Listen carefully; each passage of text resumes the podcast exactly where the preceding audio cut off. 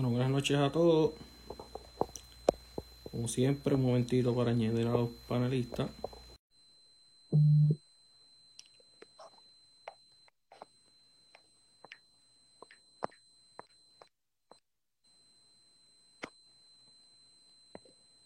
Aquí vamos, me falta uno.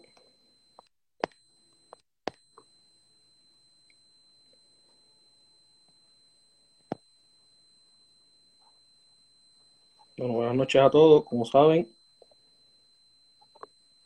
Aquí vamos añadiendo.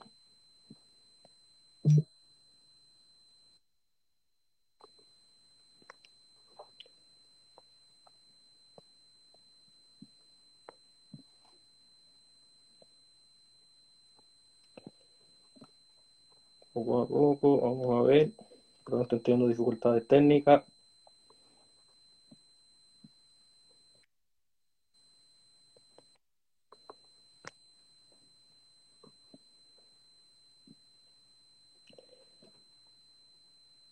Vamos a ver.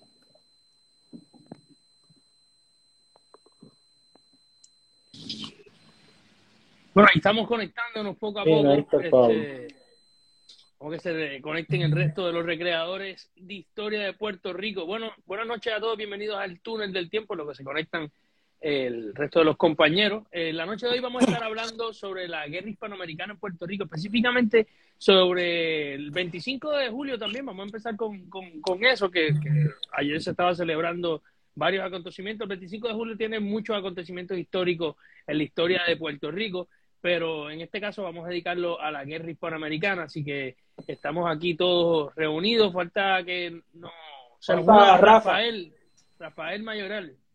Así que mientras tanto, en lo que se nos, se nos une Rafa, este, vamos a salud. Yo estoy aquí con mi Salud.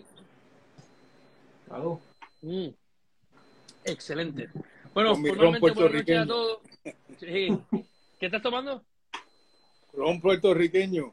Eh, Ah, select. muy bien. Eh, muy de bien, tomarse muy bien. solo, eh, no, no soy atómico tampoco. Sí, no, muy bien, excelente. Este, bueno, este, ¿y tú qué estás tomando, Gerardo? Este, un wiki, te digo ahora la marca porque en verdad no sé ni qué. Glen Livet, Este. no, Glen Fiddich, ah, Pinch, Pinch. A ti te gusta mucho hay un Glenfiddich primo mío y se, pues, hay que, hay que aceptar tipo regalo, ¿sabes? Muy Importante. bien, seguro.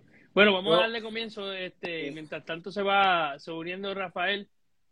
Este, vamos a hablar sobre la guerra hispanoamericana. Mi nombre es Pablo Pérez, ahí está Geraldo y, y Héctor a mi derecha.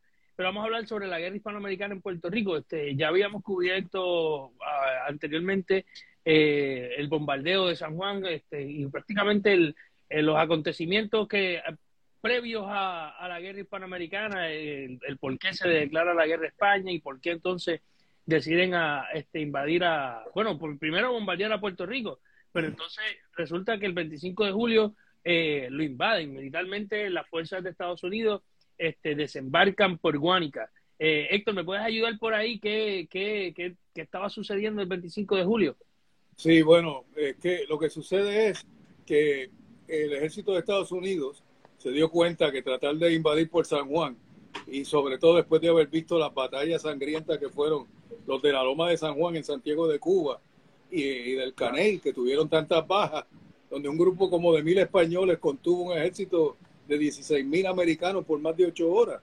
Eso no, no, no se lo esperaban. Dijeron, ¿cómo Claro. sería en San Juan si tratamos de invadir por allá? y las órdenes que tenía el general Miles, que era el general que estaba al mando de la fuerza de, de americana que iba a invadir Puerto Rico, era precisamente invadir por las cabezas de San Juan, que creo que en realidad era un área que era cerca de Loíza, no, no era en San Juan en sí, pero, pero era en el norte. Pero Correcto, que hoy en día- no, hoy en Todavía día ese, piensa- ese, ese sitio, ese lugar existe, la cabeza de San Juan, de hecho una reserva, creo que, ¿verdad? Una en, reserva. en natural. Fajardo en Sí. Fajardo En Fajardo, sí, perdón, por, por ahí. Bueno, pues entonces eh, la cosa es que Miles decidió cambiar el plan de invasión. Él tenía un reporte de un teniente americano que se introdujo en Puerto Rico y estuvo por lo menos 15 días eh, reuniendo inteligencia de, de, de dónde estaban las fuerzas españolas, las defensas que había y todo eso. Y bueno, pues se lo pasó a Miles, claro está. y una de las cosas que le dijo es un puerto excelente, un área excelente para un desembarco donde no hay defensas, eh, por lo menos no hay artillería en el sur, no había ningún tipo de artillería contra los barcos, ¿no? Eh, eh, es el puerto de Guánica. Entonces, bueno, la Marina se objetaba porque el puerto de Guánica no se ve el área de la playa desde el mar, hay un, un área que lo cubre y si entraban barcos ahí, ellos no veían lo que estaba sucediendo, pero luego de discusiones decidieron que ahí iban a desembarcar. Y entra un barco eh, que era de hecho un yate artillado, el Gloucester. Y Gloucester. Entra, entran dos, entra el Gloucester y el Wasp.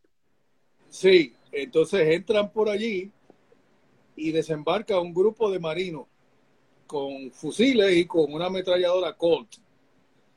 Y esos son los primeros que establecen una cabeza de playa. Luego cuando sale el Gloucester y dice, sí, se puede entrar, no hay problema, entra toda la flota. flota 13 barcos americanos.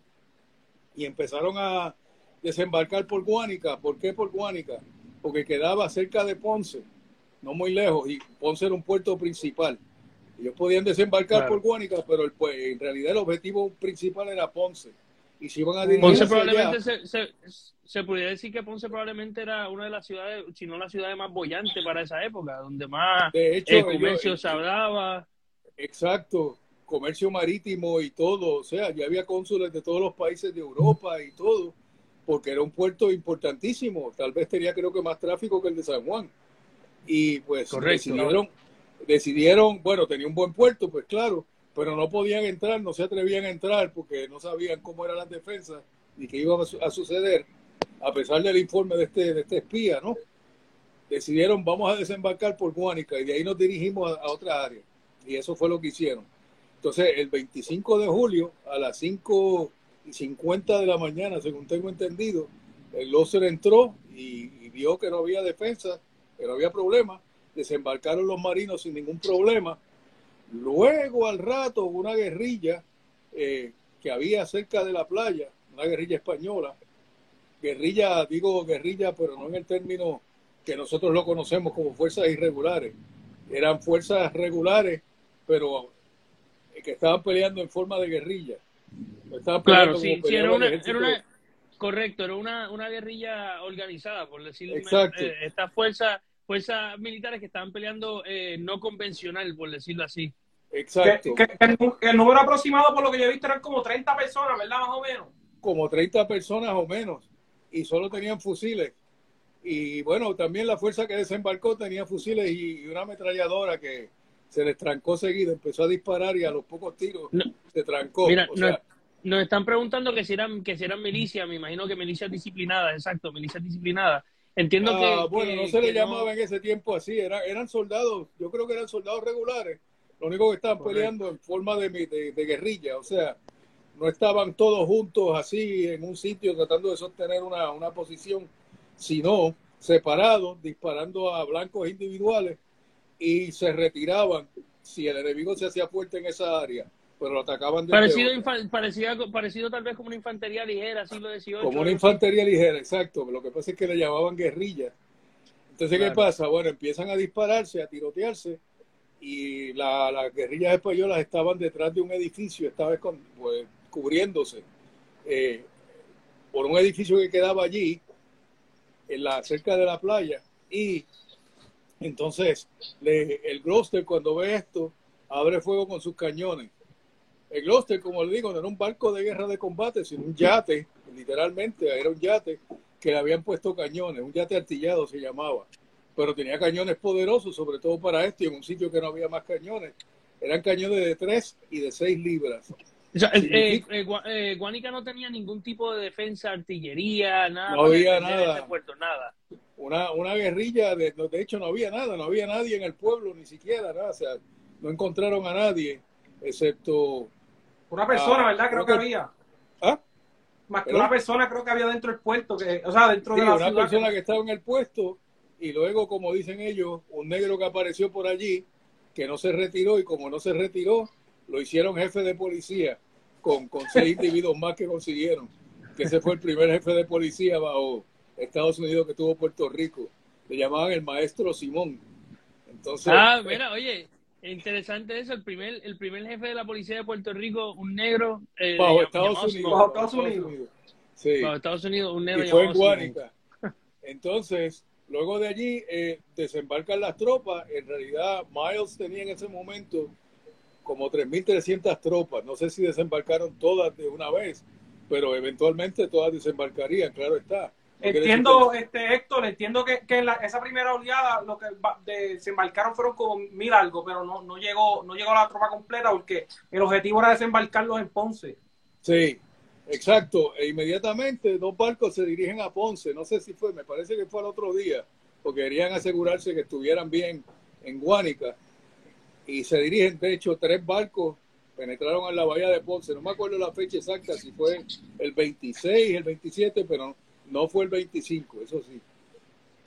Y allí llegaron estos tres barcos y dos de ellos apuntan los cañones a la ciudad y uno de ellos hacia el puerto y le envían un ultimátum a, al alcalde, al, al- bueno, en realidad estaban tratando de llegar al, al que estaba al mando militar de aquello, pero no lo conseguían y no sé cómo pasó que el cónsul de Inglaterra, que de hecho era puertorriqueño, es el que recibe el mensaje y decide, bueno, hay que hacer algo porque si esta gente empieza a bombardear aquí, nos quedamos sin pueblo. O sea, imagínense, dos barcos de Que guerra. el poder, lo- que el poder naval lo tenían disponible Claro. para poder hacer eso. Sí, sí, el poder lo tenía. Sí, que- y que a diferencia, a diferencia de San Juan no, no hay que aunque responder tampoco, no, No hay había, no había para- artillería contra los barcos ni nada. Sí, había dos compañías del batallón Patria que se establecieron alrededor, pero eran fusileros. O sea, ¿qué podían hacer contra tres barcos de guerra? Nada, y- nada. Entonces, bueno, pues empieza una correspondencia y unas negociaciones y todo. Y este cónsul reúne a todos los cónsules europeos que estaban en Ponce y, y hablan con el comandante militar, que estaba un poco más alejado. Y él dice: Yo no tengo la autoridad para hacer nada, tengo que consultar con mi general Macías. En Pon- en Claro. San Juan". Y consulta con él y Macías le dice: Bueno, básicamente que no, que tiene que quedarse y pelear. Y bueno, eso fue un escándalo total, pero van a volar el pueblo, ¿para qué? O sea, van a destrozar esto aquí, de que y entonces le cayeron toda la gente poderosa de Ponce y todo al, al- al Sí. coronel que estaba a cargo de la defensa y vuelve y le escribe a Macías y dice, mire, ellos hicieron, eh, el, el cónsul de Inglaterra, ¿no? Le había dicho, bueno, hicimos un arreglo con, con el, el comandante de la Marina Americana de que él no va a bombardear hasta las 12 de la noche y que si las fuerzas españolas se retiran, él no bombardea la ciudad, pero la tienen que entregar. Y eventualmente eso fue lo que sucedió, porque nadie quería que destruyeran Ponce. Yo creo que ni los americanos Claro. querían hacerlo, porque ¿para qué? Si era un blanco militar y ellos hablan de que era un área próspera y todo eso. O sea, ya estaban pensando en la, la cuestión económica. Y, y Claro, si bombardeaban aquello allí, iban a destruir la infraestructura. Ellos no querían eso. Sí, destru- destruirían la, la, la ciudad más importante de Puerto Rico, parece, aparte de la capital, obviamente. Este, y pero, total, la iban a tomar eventualmente, pero porque allí España no tenía fuerza suficientemente poderosa. En la costa Claro. no había ninguna fuerza que se le pudiera oponer al desembarco. Y esa es la verdad. Mientras Y- y estuviera hablando- la Marina Americana ahí no se podía, porque estaba todo el mundo al alcance de los cañones. Y por eso fue que no pelearon tanto en esa área, porque no querían tentarlos a que, a que empezaran Correcto. a volar cosas, porque sí. Y ah, Pero esos son los primeros dos días. ¿ah? luego, luego no después te de Ponce, eh, no, no, pero, eh, pregunto, luego después de Ponce suceden varios, varios altercados, sí se, sí se enfrentan la- Sí. la- las tropas. Sí, porque lo que sucede es que también como blancos tenían a Arroyo y tenían a Guayama.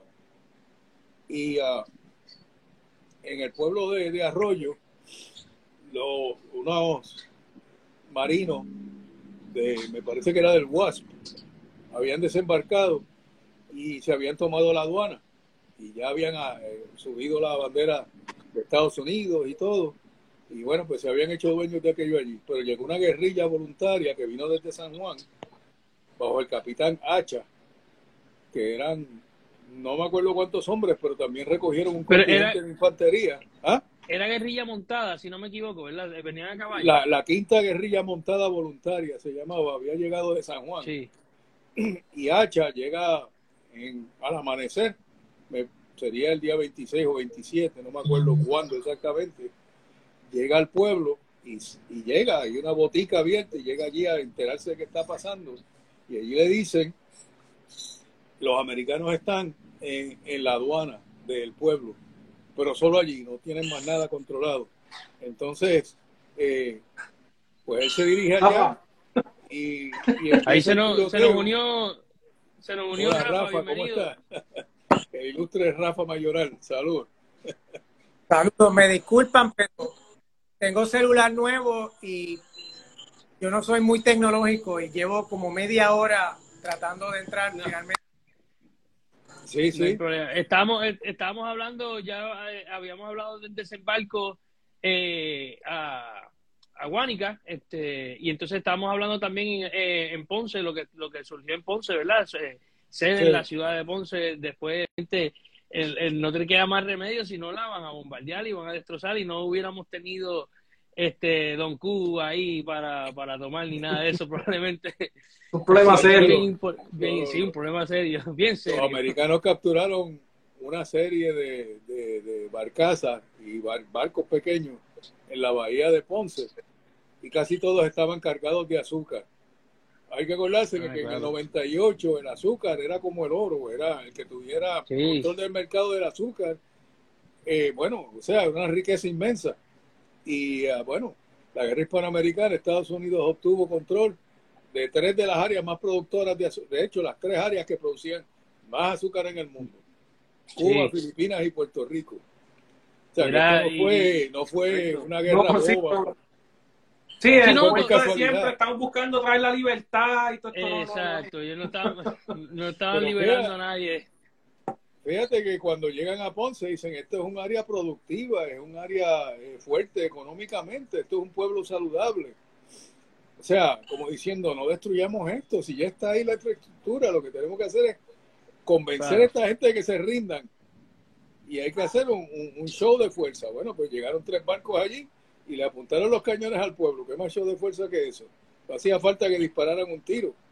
No, no. toda la población, eh, la gente influyente del pueblo, eh, le, le, le, rogaron al comandante militar español, mira, este, retírense, si los dejan retirarse, no tienen que rendirse, pero no hagan que le disparen a la ciudad, no se queden aquí y total, con que, quedarse allí no hacían nada porque no no, habían defensa, ¿verdad? No, no había ningún tipo de defensa estratégica allí que tuviese alguna posibilidad de tener algún tipo de desembarco, no, no, no había. Correcto. Eh, y volvemos y volvemos a lo que habíamos mencionado en, el otro podcast. Estamos hablando que Puerto Rico no había sido invadido en 100 años. O sea, aquí no se había disparado un tiro en 100, o sea, el, el morro no había disparado sus cañones en 100 años. O sea, esto es algo serio. de momento pues, cogieron, a cogieron a Puerto Rico con los, con los calzones abajo, porque tampoco se le declaró una guerra formalmente a, a, Puerto Rico después que teníamos la carta autonómica como tal. este Se le debía haber declarado una guerra, este aunque se le declaró una guerra a España, pero no sé cómo, no sé cómo hubiera funcionado eso.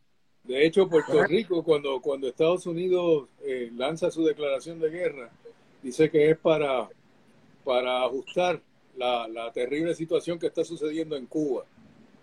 Pero no menciona a Puerto Rico por ningún lado.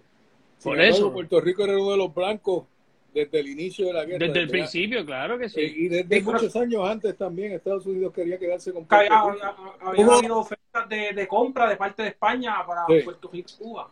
Así que... Y, y al, al, inicio de la guerra, los americanos envían un espía a Puerto Rico, Capitán Whitney, que llega a pasar por un marino británico en un, en un barco mercante que viene de St. Thomas. Se queda en la isla y esa es la persona que hace todos los, los sketches ¿no? de las defensas. Eh, va inclusive a Guánica, eh, se monta en un botecito, hace un sondeo de la bahía y, le, y le, le informa a Miles y al secretario de Marina que, que Huánica era un sitio idóneo para, para desembarcar porque no había defensa, no había minas, etcétera. Y eso es lo que lleva a la escuadra americana que sale el 21 de julio de, Guantánamo, eh, dos días después de que Santiago de Cuba finalmente eh, se rinde eh, rumbo acá, originalmente a donde los planes de desembarco están por Fajardo, pero ya en Puerto Rico se tenía una idea de que por ahí era que iban a desembarcar. Sí. Cuando ya el estrecho de Ramona es que eh, seguir las recomendaciones. Te, está, te entrecortando un poquito, este Rafael. Ya, pero eh, sí, lo que dijiste, lo que dijiste muy cierto, ya lo, lo habíamos, lo habíamos tocado. Estábamos hablando de, de que, que el- al inicio eh, ellos pensaron eh, in- eh, invadir por las cabezas de, de San Juan, por el área de, de Fajardo por allá, que eventualmente hay combate después allí, este, Sí. Eh, en el área de Fajardo, eso después lo tocaremos en el, en el futuro. Este, pero volviendo a, a- a más o menos a la cronología, este, Ponce se cede y entonces hay varios conflictos en, en Arroyo y, y- y en, en Guayama también. Sí. Mencionaron el combate de Yauco. No. Todavía no hemos llegado ahí. Bueno, pues ese fue la noche del 25 y antes de Ponce. Sí. Entre el Ese fue el 25. Sí, cuando desembarcan los americanos, eh, eh, Colorado, que estaba a cargo de guerrilla, de una pequeña guerrilla montada, que fueron los primeros que le hacen frente a, a- a- a los americanos, eh, eh, mandan un telegrama a, Ciudad de Ponce y entonces en Ponce ordenan a Francisco Puig que salga con dos Sí. compañías del batallón Patria Batallón eh, vino a, a Guánica para interceptarlo. Había un, había un tercer batallón del Patria que estaba en Yauco, que es el primero que llega a la zona. Y se, y se, acantonan en, el, en la hacienda de Sideira este, a esperar a las tropas americanas. La, la- las tropas que, que- que llegan a Puerto Rico, la, la primera brigada que llega es la de Garretson, eh, que tenía voluntarios de Illinois, voluntarios de, de ¿cómo se llama?, de Massachusetts. Massachusetts. Y Ohio, ¿no? No, Perdón, los de Ohio, Y los de Ohio. Entran los después. de Ohio, Illinois y Massachusetts son, son principalmente las compañías que se enfrentan a las tropas españolas en, en Yauco. El asunto es que Pre- ya... la- Pregunta, Rafael, este, estas tropas que vienen de los Estados Unidos, que son eh, eh, ¿verdad? voluntarios, ¿hay una diferencia entre ellos y, el je- y un, y un soldado regular del ejército americano? O, o- o se podría decir que simplemente son, a diferencia, que son gente que simplemente se voluntariaron, pero recibieron la misma instrucción que, que el, que el ejército regular? Bueno, mira, Correcto. los, los voluntarios, los, regimientos eh, estatales eh, estaban compuestos o bien por el equivalente a la Guardia Nacional Estatal, Ujú. voluntario. La diferencia con el ejército regular americano era el armamento que tenían. Los voluntarios estaban armados en su inmensa mayoría con, con el tractor. Este, Ah. el, el crack eh, Jorgensen, que es el, el americano que más se podía acercar Claro. al español, eh, solamente lo utilizaba regular. Este, ya para hecho, la eh, uno, Ya uno de los miembros, uno de los miembros de- del grupo tiene un Craig Jorgensen este que se utilizó en la en Puerto Rico y tiene toda la documentación y todo, un Craig Jorgensen original. Pues te iba a decir que eh, con la experiencia que tuvieron en la batalla de San Juan y en el Caney, eh, cuando, cuando comienza la, la a Puerto Rico, eh, empiezan rápidamente a equipar a cuantos soldados había con el crack Jorgensen, porque ciertamente pues había una gran desventaja. Ellos, a pesar de esto, los, los del Illinois y los de y los de Massachusetts eh, no estaban equipados con crack Jorgensen al momento.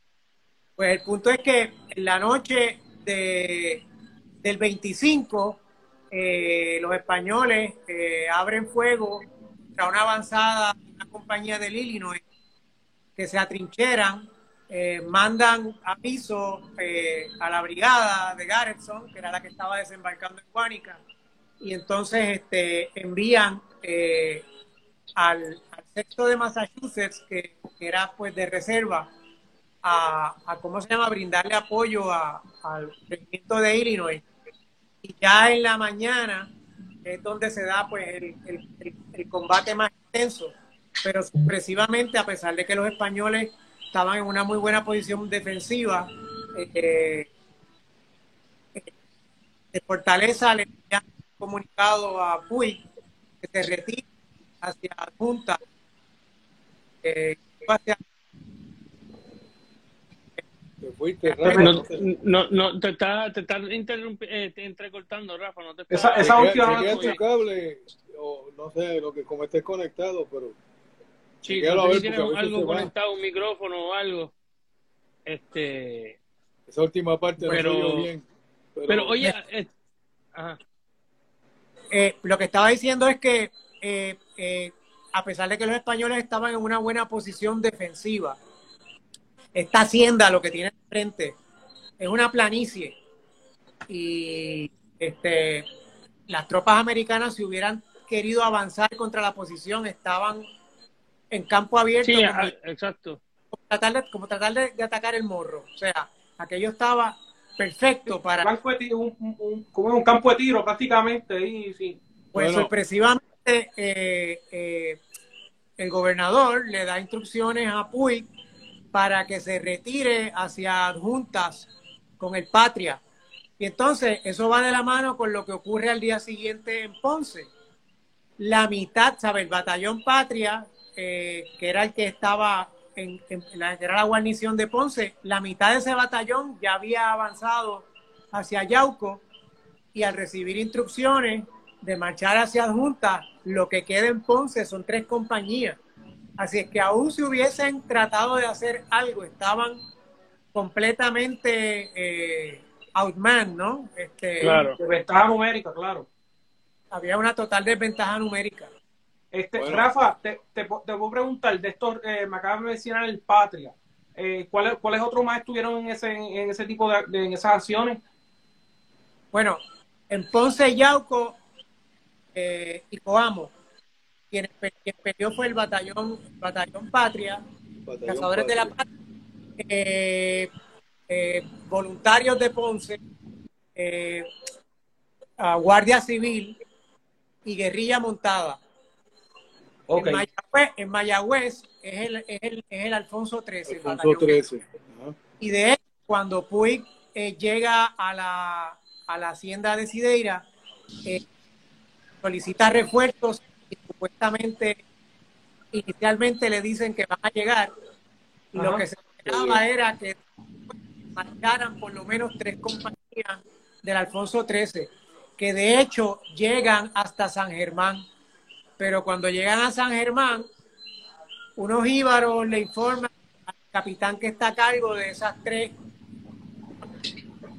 Los americanos habían desembarcado en gran número, más de 100 cañones, que realmente no había posibilidad de que pudieran hacer mucho, aun si llegaban a Yauco, este capitán, que no hizo nada por cotejar si lo que le estaban diciendo era cierto, 100 cañones era una exageración.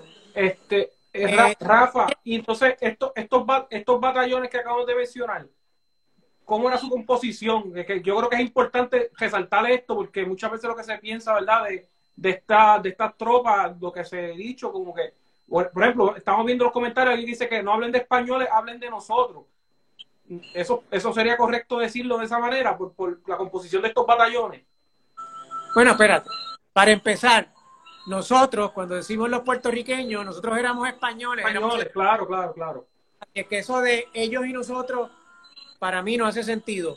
Ajá. Si ahora, ahora, si a lo que se refieren es a los batallones de voluntarios que habían en Puerto Rico adscritos a la tropa regular, pues entonces ahí podemos decir que habían 14 batallones de voluntarios de Puerto Rico versus 8 batallones españoles.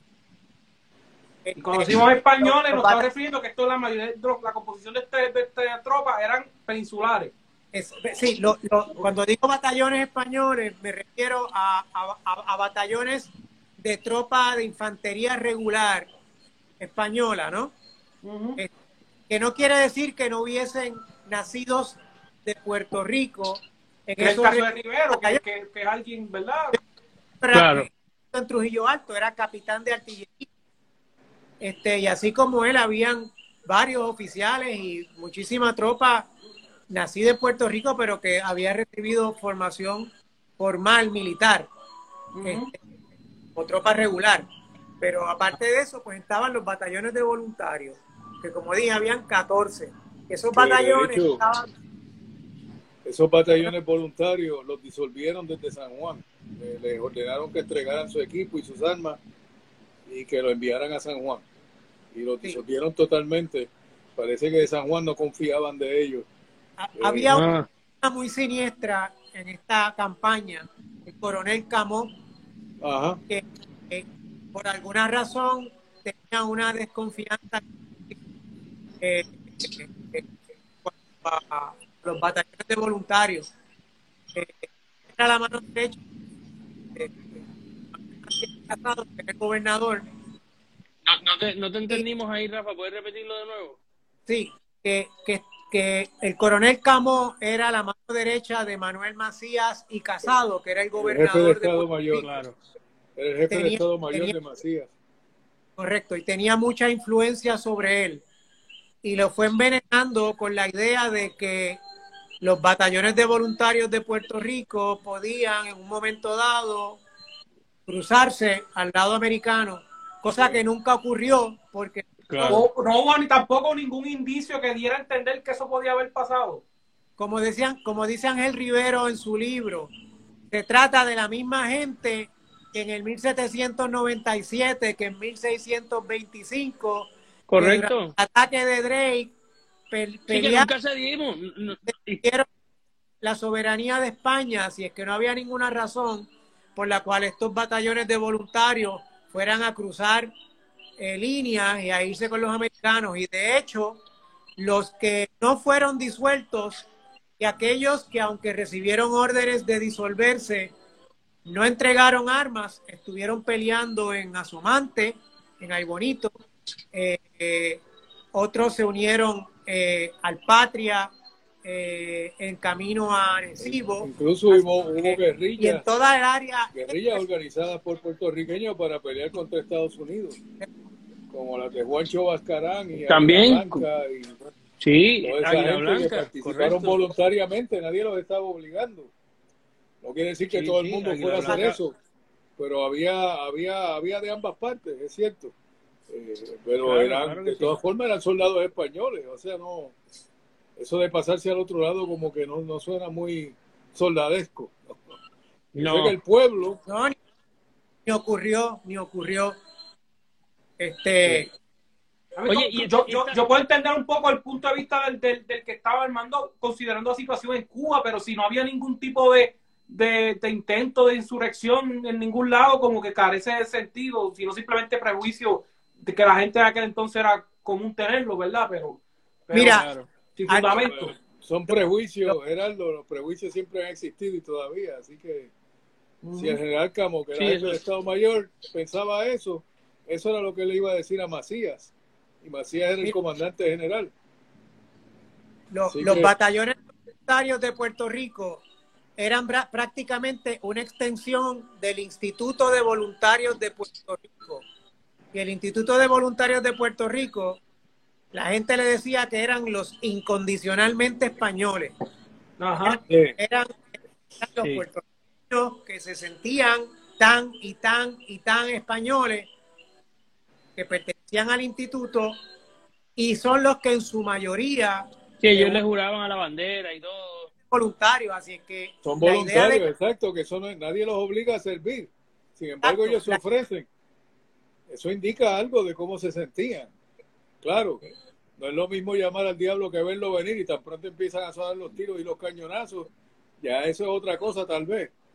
Pero eso no quiere decir Sí. que ellos se ofrecieron voluntariamente y estaban dispuestos a, a pelear Claro. por España. lo ¿Qué es que lo que sí hablamos Bueno, pues se ocurrió- ordenó que se disolvieran. Lo que sí ocurrió en par de lugares fue que al, al comenzar a las tropas regulares españolas y continuar recibiendo órdenes de retírense, retírense, retírense, los batallones de voluntarios que estaban en esa área, ¿verdad? como apoyo de esas unidades dijeron, pues espérate, si, si, si la tropa regular se retira, si se llevan los dos cañones eh, eh, de montaña que hay por batallón, nosotros no podemos aquí hacerle frente a una brigada completa de infantería de los Estados Unidos, con caballería, con Gatling, con cañones. Esta gente, pues, entonces en ese momento se ponían las armas, no es que se fueran a pelear del lado americano, sencillamente decían, pues mira, Yo aquí no voy a morir en vano. tropa regular se va, yo aquí no puedo hacer nada más. Aquí no hay nada que se pueda hacer. Exacto. Y algunos, y en algunos, en algunos municipios, pues eso, esos, esos batallones de voluntarios, pues sí, le pusieron armas. Pero fue porque la tropa se fue. Ajá. Pero, Sí, pero, no, sin se- embargo, había la necesidad. entregaron las armas y las enviaron a San Juan, no las dejaron ahí para que las cogieran los americanos. Que eso te demuestra algo también. O sea, Correcto. Claro, pues, no tiraron sí, las sí, pues, armas y eh, salieron corriendo. ¿Entiendes? Fue algo más organizado. Ahora, Y- y una hablando- cosa- una cosa interesante sobre las batallas que se dieron, que se dieron varias en esta área, es que era una confusión total. Allí nadie sabía dónde estaba el enemigo y a qué le estaban disparando. Lo que oían eran los tiros, sobre todo del lado español, que disparaban con pólvora sin humo, aunque muchos de los americanos disparaban pólvora negra, que crea una humareda grandísima. Pero claro. nadie sabía cuáles eran las posiciones del enemigo, ni la fuerza que tenían, ni qué capacidades tenían. Y era todo, un, bueno, como un motín, una especie, claro que eran soldados entrenados y, y tenían su disciplina, pero era muy difícil eh, pelear en esas condiciones. Fíjense, Sí, más la vegetación de Puerto Rico ayuda a, a crear más confusión en el campo de batalla. Yo estaba leyendo Correcto. un, un- un recuento que dice los primeros dos o tres días, tal vez no tres días, pero por lo menos los primeros dos días, ambas fuerzas que se enfrentaron estaban todas sin comer, sin recibir agua, tanto los americanos como los españoles, peleando bajo el sol, a veces bajo una Sí, palo limpio, eh, a tiro en limpio. un fangal total que no se podía ni avanzar, ¿no? uno no podía ni mantenerse de pie a veces, y sin saber dónde estaban muchos. Entonces, imagínense, ustedes, si son parte de una, la tropa de desembarco americana, llega a Puerto Rico, eh, tienen que, que estar mirando los mapas a ver dónde están, y bueno, vamos por aquí, por este camino. Cuando llegan, el camino es un fangal total, hay un calor abrumante. No han comido nada, no tienen agua. Sí, bueno, Y de eh, momento hoy le en día- empiezan a hoy en disparar. día- Sí, De hoy en momento día le empiezan a disparar, exacto, ustedes no saben cuántos hombres tienen los españoles, pero tienen que asumir que son muchos porque están en territorio español y no los no ven, no saben dónde están porque no hay humo. Y cuando usted dispara, los españoles saben dónde usted está. O sea, Claro, una hoy- cosa terrible eh, ver esa confusión. Sin embargo, así fue que se llevó a cabo la campaña en Puerto Rico. Sí, sí, hoy, hoy en día el GPS, no, ¿cómo es? En Puerto Rico eh, eh, a veces nos traiciona, o sea, todo el mundo sabe que el GPS en Puerto Rico es algo especial. Imagínate cómo hubiera sido los mapas de la época.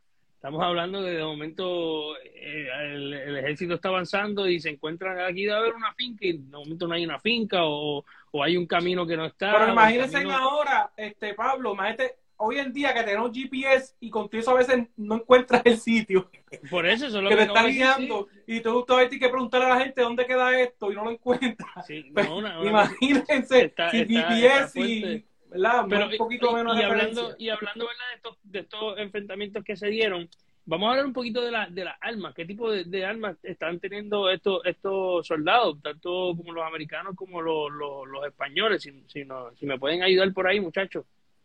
Gerardo, habla, del, habla del. Bueno, En el caso de los españoles, pues contaban con este arma que está aquí, que es un Mauser español, este modelo 1893, desarroll- de- desarrollado por la compañía de armas Mauser, que es alemana, que produjo este tipo de fusil para el ejército español. Es un fusil que dispara balas que no producen humo, este, lo cual, como acaban de mencionar, era una gran ventaja para aquel entonces. Estaba un Ba- momento balas como, las modernas de hoy en día. Que, Exactamente. Este eh, es un proceso, en ese momento está en ese proceso de transición y que los ejércitos van cambiando poco a poco a ese tipo de armas de fuego que disparaban sin hacer humo. Este, so que en este, en ese aspecto esta arma era una arma innovadora o verdad, está Claro. tipo de la tecnología de, de aquel entonces. eh, como mencionaron ahorita, en, la- en las batallas del Caney y de las Lomas de Santiago de, de Cuba, pues esto fue defi- defi- definitivamente un- un- una ventaja para los españoles que, le, que terminó ocasionando muchas bajas a los norteamericanos.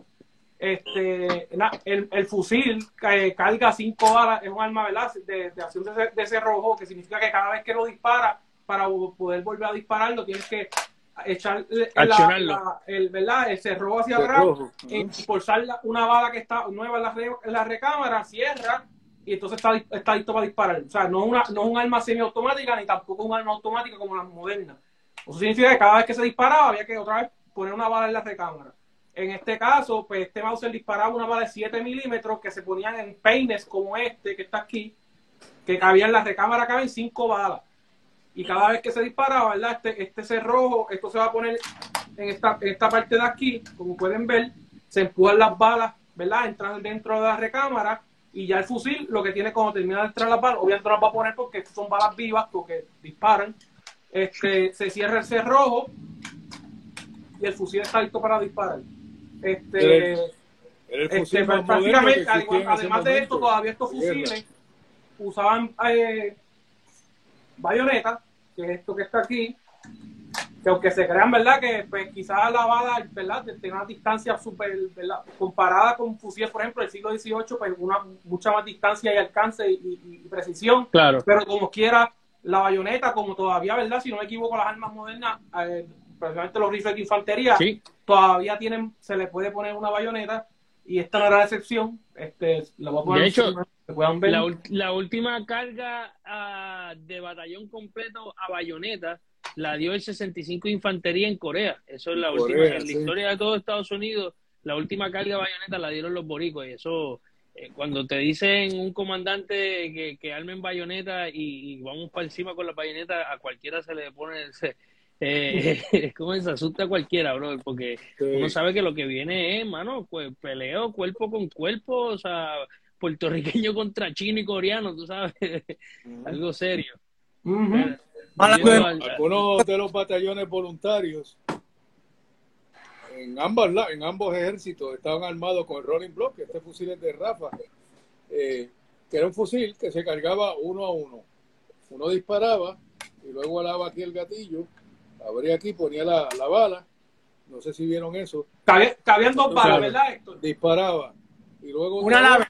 Una vez. cargaba, sacaba, sacaba el, el- el casquillo No, vacío. no, es por- no expulsaba el, el- cartucho que está disparado, ¿verdad? A diferencia de este, que una vez tú sabes, o sea, la, la, la acción del, del, de la red, del, del cerrojo, Del cerrojo. la- la- la- el, el cartucho ya disparado salía automáticamente, que Exacto. obviamente representa una mejora para la cadencia de disparo. Era Sí, más no. rápido, era más rápido, exactamente. Y El rolling, una- el rolling block no, no suelta el casquillo completo, pero sí cuando abres, eh, lo despega, ¿no? el casquillo se despega y es bien fácil moverlo y colocarlo. Cuando hemos hecho recreaciones, que yo he estado con el rolling block, te diría que por cada cinco disparos de Mauser, yo puedo hacer cuatro. Así Sí. que la que, la cadencia de disparo no, no era tan significativa entre uno y el otro. Y de hecho, déjame mencionarle, esta, este cerrojo es bastante duro. Yo tengo un, Sí. otro, un Infield, este, modelo 1915, eh, ¿verdad? Británico, y la acción de cerrojo es muchísimo más, más, más, Más más fácil de mover que esta. Está bien, la siento bien Sí, dura es dura. comparación. Porque es de hecho, No primeras, sé la, el- la razón, ¿verdad? ese- primeras ese acciones de ese británico- tipo que hubo. Exacto. Pero sin embargo era lo más avanzado que había en ese momento. Ahora, aquí les tengo una sorpresa. Si algunos, muchos aquí hemos visto películas de vaqueros y hemos visto esta carabina, Winchester, la carabina Winchester, ¿no? Que se carga por aquí, por el lado y todo eso. sí. Esto es una carabina Winchester 1896. La guerra fue en 1898. Ya estas carabinas existían y puede que algunas, no, no puedo decir esto con toda autoridad, pero algunas de las guerrillas que hubo españolas se armaron con armas de, de una tienda, tiendas de armas que tenían en Mayagüez, un individuo. Creo que fue la guerrilla de Almería. Moncho Bascarán, pero no estoy seguro. Y probablemente algunas de estas, de estas armas, de estas Winchester, estaban allí. Y tal vez se usaron en, en Puerto Rico, hasta en Cuba, donde fuera. Claro. Así que no podemos decir que no. Pero cuando vean en, los, en las películas de vaqueros que están así cargando, acuérdense Seguro. que tal vez eso también se usó en Puerto Rico. Una acción de palanca No, y- y- que también Sí. la, la, la, la, la, No. la- ¿cómo te digo? la cadencia de disparo de esas armas, yo diría que es bastante similar o, o par- parecida a la que podría hacerse con, con cualquier arma de Sí, ese robo. Así que En el tubo, que tie- tiene un tubo por debajo del cañón, tú podías meter 8 cartuchos, 30-30. No era un cartucho muy poderoso, pero, pero bueno, puedes meter 8 y los cargas tan pronto, así. Esta es la, la forma, esta es la cadencia. Ahí. Claro, luego tienes que, que meterlos uno a uno. Pero estos, estos fusiles, ¿verdad? Disparan, estos rifles disparaban eh, balas de pólvora negra que, que ocasionaban humo. Claro. La diferencia. Sí. Igual, el Rolling Block también disparaba pólvora negra, ¿verdad? El rolling block, sí. Sí. Para, y, y volviendo al rolling block, eh, eh, ¿verdad? Eh, algo que tal vez nosotros en la recreación no podemos a- acercarnos tanto a eso, pero yo estoy seguro que, que bajo, bajo el, el- la refriega, ¿verdad? O el calor de batalla, ¿verdad? Toda esa adrenalina, tú estás, eh, ¿cómo es? Lo- lo- los fine motor skills, ¿verdad? Todas estas cosas Sí. suavecitas y finas se hacen mucho más difícil aquí, así que tal vez era mucho más difícil manipular eh, un Remington Rolling Block cuando te están disparando encima este, con una ametralladora o con, con- con- con un batallón entero, lo que sea, a que estar manipulando el, el Mauser.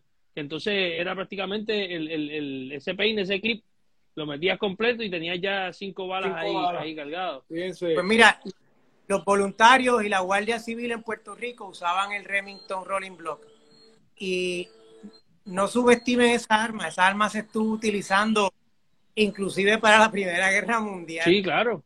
Sí. Eh, se capturaron montones de ellos porque era un arma extremadamente eh, confiable. Esa arma se utilizó mucho en, en el en el en la batalla del Suez Canal allá en por Arabia y todo eso se utilizó mucho el Rolling Block. En Marruecos, el ejército español Sí. eh, utilizó el rolling block también. Eh, yo quería mencionar, la, la, por ejemplo, la, la, la guerrilla montada en Puerto Rico usaba un rolling block, le llamaban tercerola, porque era, era de- del tamaño básicamente de una carabina. Era recortado, sí. Era un rolling block recortado y eran muy efectivos. Este, eh, eh, siguiendo, siguiendo el tema de armas, donde el ejército español en Puerto Rico estaba en cierta desventaja, era en artillería. Antes de comenzar la guerra, el gobernador había solicitado. Pero eh, artillería haces eh, eh, artillería de de de, De campo, o de artillería artillería de campo- campaña. campo? De campaña. campaña, sí, porque Eh, los americanos hacía- tienen ventaja en eso. Sí, o sea, el, el, el, el doceavo batallón de artillería de plaza era el que estaba en San Juan y el que defendió la ciudad, correcto, contra el bombardeo americano naval de- del 12 de mayo. Mayo. El problema, el problema es que en Puerto Rico no había ningún batallón de artillería de campaña. Y antes de comenzar la guerra, Macías le había, había solicitado en Madrid que, que enviaran un batallón de artillería eh, eh, de campaña. Y ese batallón nunca llegó.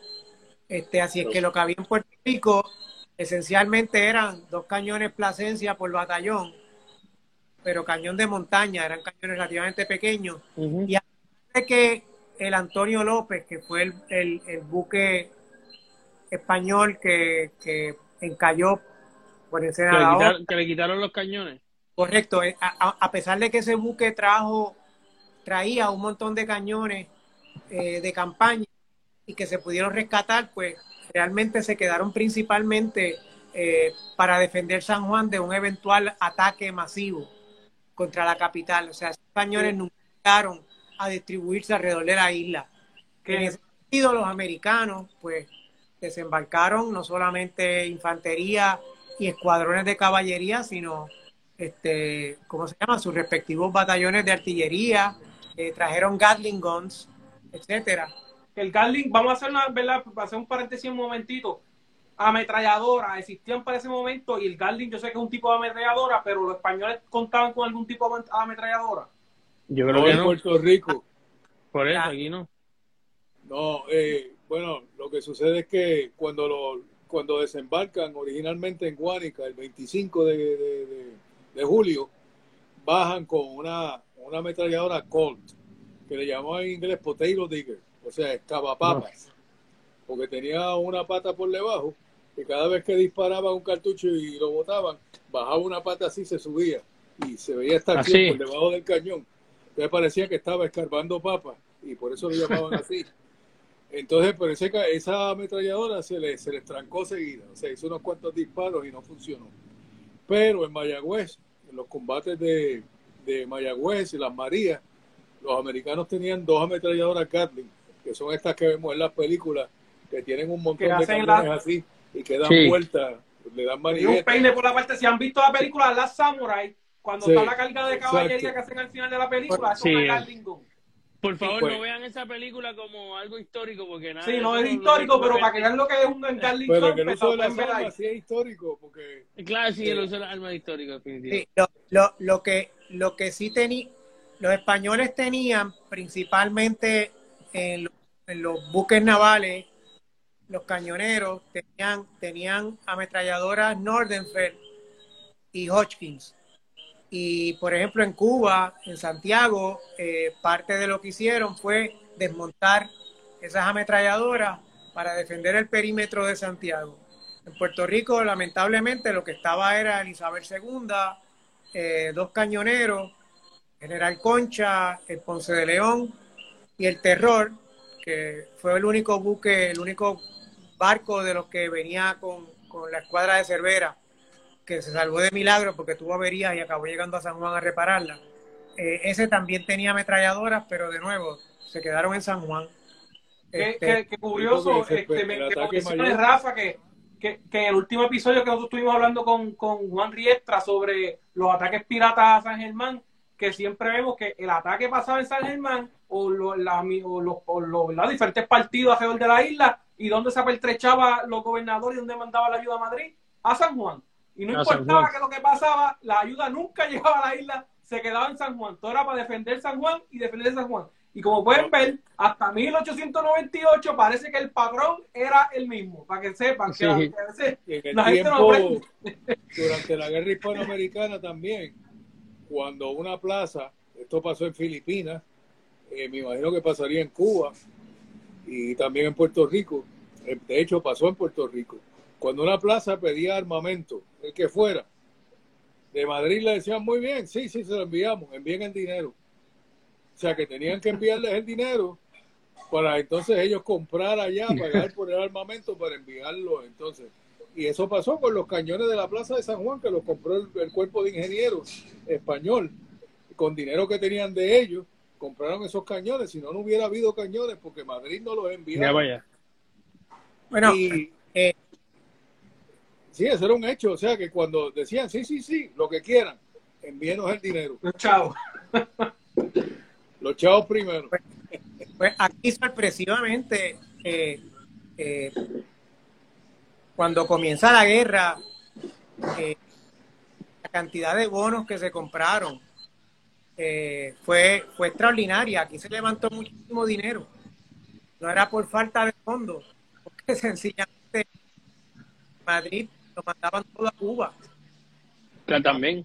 Aquí, aquí, mira, el batallón Colón, el batallón León, los dos estaban aquí y los mandaron para Cuba justo antes de comenzar la guerra.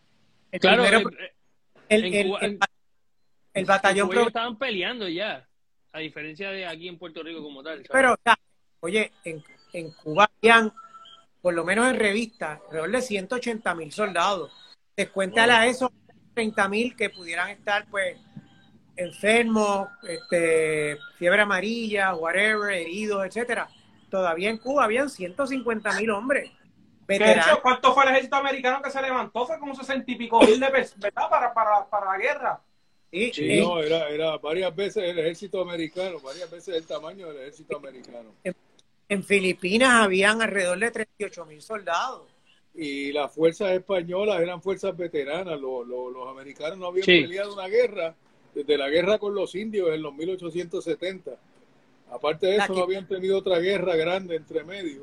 O sea que no tenían muchos soldados veteranos de, de- de batalla, quiero decir. No, claro, ya, ya, ya Cuba, ya Cuba y España está, está- tenían un, un conflicto bélico y una guerra armada, este, o sea, varias veces ya habían tenido ya eso eh, allí, o sea, que estamos hablando de, de que, que la tierra estaba, todo el mundo estaba curado de espanto de una batalla, ¿verdad? Por decirlo así, incluyendo los civiles también.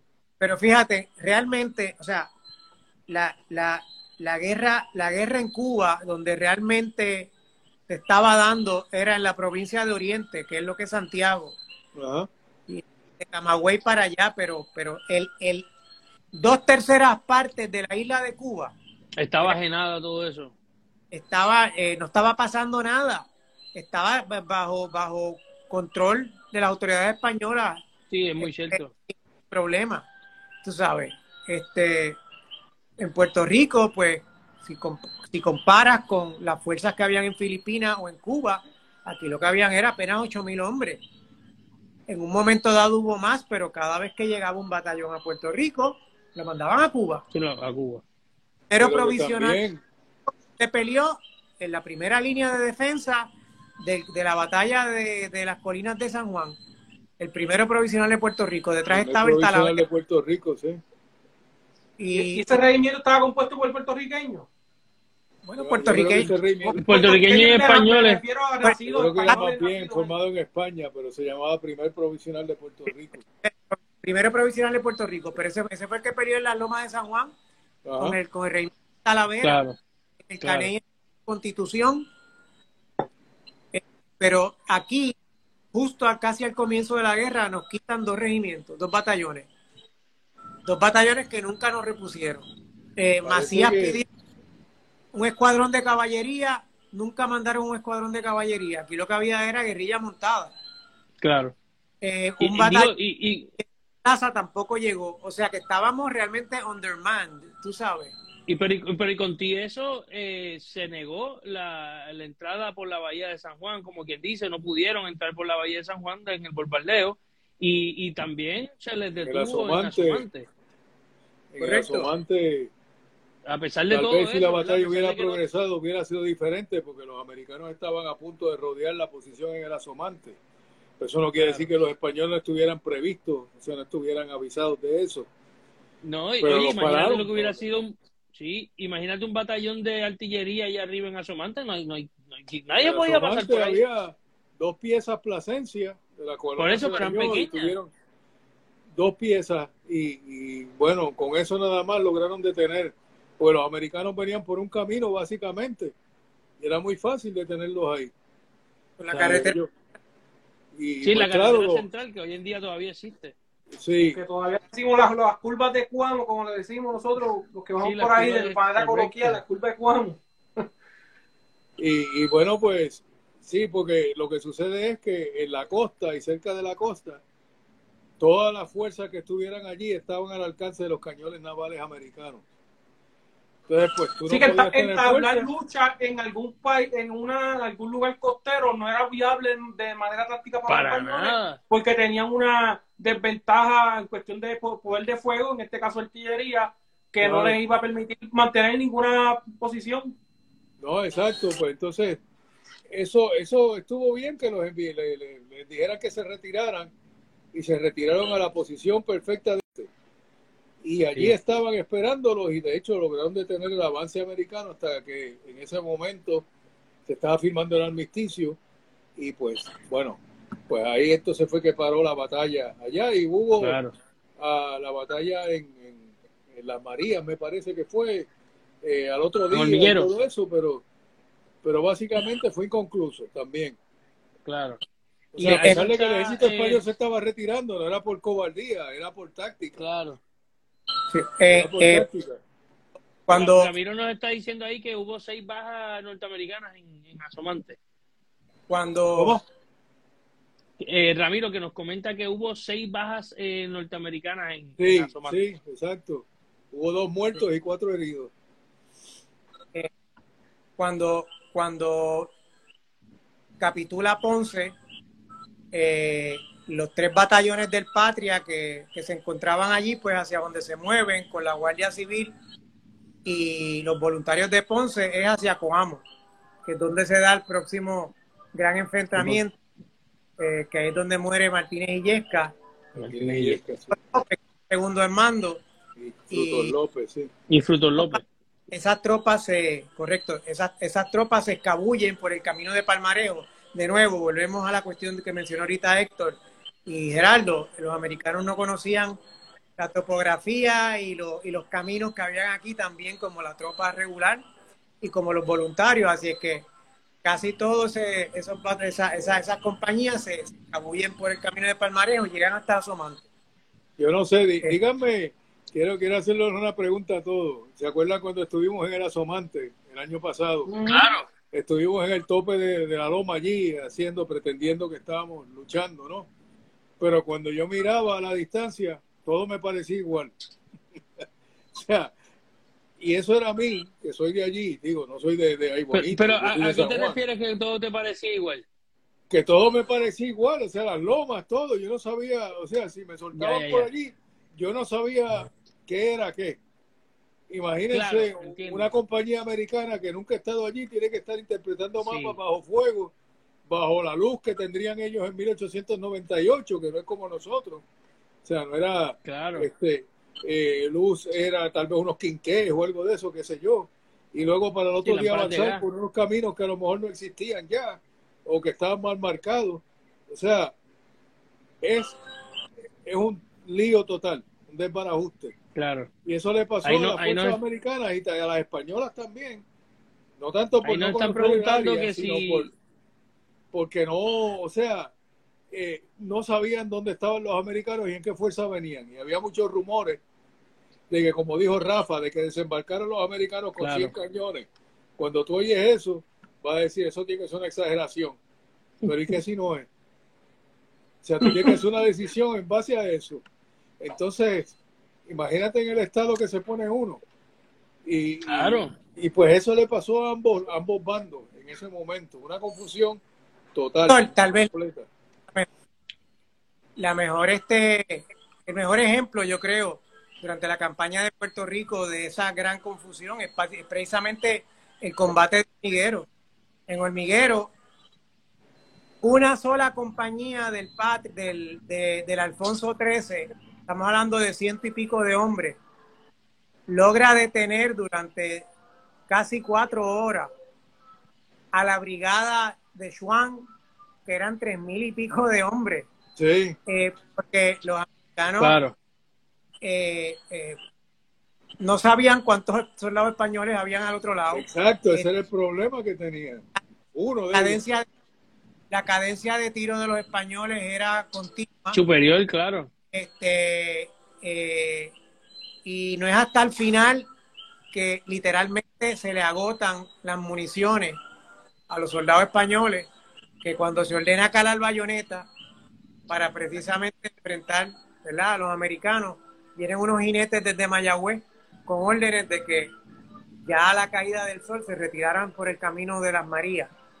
Y esa compañía logra, logra, logra escabullirse, pero los americanos tenían Gatlings, cañones, Sí. eh, casi, casi 10 a 1 en términos de tropas, Tenían eh, dos piezas de campaña también. avanzaban. Sí. Mira, nos están preguntando por ahí que si las trincheras de Asomante se pueden identificar. Yo entiendo que, que sí, uno va todavía. Obviamente, no vas a poder apreciar una trinchera. Una trinchera per se, pero el lugar donde Exacto, en todo su apogeo, Pero sí sí, el área sí donde puedes ir fue. Exacto, vas al área donde fue, ahí en Ay Bonito, en Nosotros estuvimos allí. hay una, Correcto, hay una nosotros placa, estuvimos hay ahí, una le- placa allí. Hay una, hay una placa ahí que, que, que está conmemorando la, los actos, pero eh, honestamente también lo, lo- los invito a que vean el reportaje que hizo este Guapa. Guapa. Eh, nosotros participamos en ese, en ese reportaje, se llama Somante, la última trinchera, si no me equivoco. Sí. Y, y ahí pueden apreciar bastante, porque hay unas tomas aéreas bien chéveres de, de cómo se ve el, el, el, el área, el hueco. Me están preguntando, no, literalmente no, realmente eso no, de eso no queda prácticamente no nada. queda nada. Simplemente O sea, el- una correcto, la tierra, donde el- se asume el- que estaba. la naturaleza va a, a acomodarle ese hueco en, en, Sí. en 10 años. Pero la, nada. la explanada donde estaba donde estaba la trinchera, estaba, está allí. Sí, claro, se nota, exacto, la, la explanada se nota y, y tú obviamente sabes dónde están las trincheras por, por, por lógica, pero no vas a poder no vas a poder apreciar.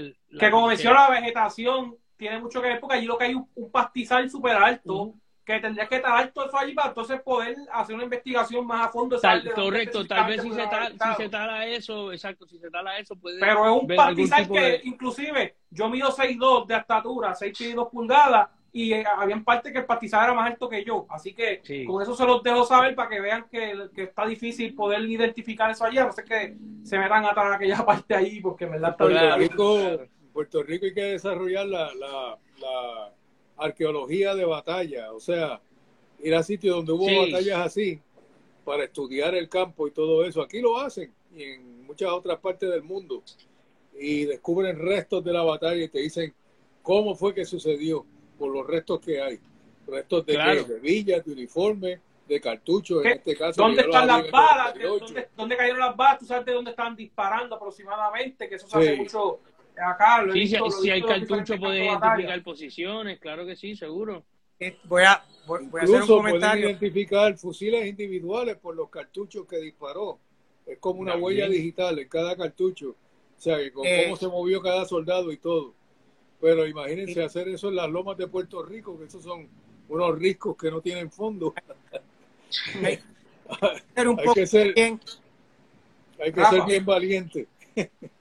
decir que hay, que hay que también que conocer un poco de historia militar porque eh, para la guerra hispanoamericana, tanto en Cuba como en Puerto Rico, los ingenieros españoles todavía hacían trincheras carlistas. Sí, las Mm. La trinchera, la trinchera carlista se llama así porque era la que se usó, era la que se utilizaba durante las guerras carlistas en España. Con ángulo recto, es algo así. En vez de tú tirar la tierra frente a la trinchera, como en la Sí, Primera pero- Guerra Mundial, No hacías un que un- parapeto. Ya, que tienes un parapeto frente a la trinchera, ¿ok? sí, ya sé lo que tú dices. La tierra se tiraba en la parte de atrás A lo lejos. y Lo tenía un, veo. Tenía un pro- se, se- se tiraba alambrada frente a la, a la trinchera eh, y para el enemigo que venía a atacar o el que disparaba, No que no estaba familiarizado con ese tipo pues, estás de la tierra. disparaban al tope de donde tú veías la tierra. Sí, sí, estás allá. era- estaban los soldados escondidos. Entonces el soldado español se metían dentro de la trinchera y a la orden de disparo salían de momento, ¡prá! disparaban y se volvían a esconder. El No americano que dejaban venía ningún humo ni nada que dijera dónde estaba. No. el soldado americano cuando venía subiendo a donde apuntaba Sí, era apunta de- a la, a- a la montaña de tierra. montaña de tierra, que es donde tú crees, ¿verdad? Que va a estar el soldado de- detrás escondido. Y el soldado español estaba en la base. Así es que el que quiera ir a, a, a, a Asomante y conozca un poco de arqueología militar, etcétera, que no, que no se, que no pierda de perspectiva eso, porque si lo que estás buscando es un mogote de Sí, con la tierra, montañita de, de tierra al frente no lo va a encontrar. detrás vas a Correcto. encontrar la trinchera, es, es al contrario. Sí, donde vea, donde, Adiós, estas trincheras están apuntando para atrás. sí, exacto. Estaba al revés.